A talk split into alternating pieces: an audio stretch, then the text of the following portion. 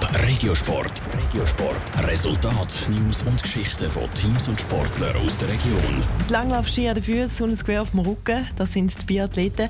Für die Jungen in dem Sport gilt es seit gestern ernst. In der Lenzer Heide läuft nämlich die WM der Jugend und der Junioren.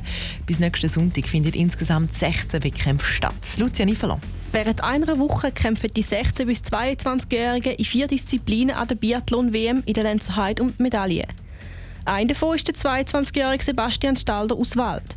Er startet bei den Junioren in allen Disziplinen. Die Schweizer Delegation ist schon seit letzter Woche in der Lenzerheide und hat sich dort oben gut auf die Wettkämpfe vorbereitet, sagt Sebastian Stalder. Wir haben halt viel auf der Wettkampfstrecke trainiert, die speziellen Übergänge nochmal angeschaut, im Schiessen nochmal viel geschafft und halt die kleinen Sachen noch verbessert und weiterentwickelt, die noch nicht ganz perfekt sind. Er hat schon ein eine Anspannung gemerkt im Team vor dem ersten Wettkampf, sagte Sebastian Stalder. Auch er ist ein nervös vor seinem ersten Rennen heute. Von dem darf man sich aber nicht verrückt machen lassen, meint er.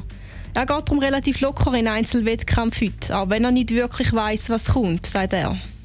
Ich habe nochmal gut geschafft in den Trainings vorher.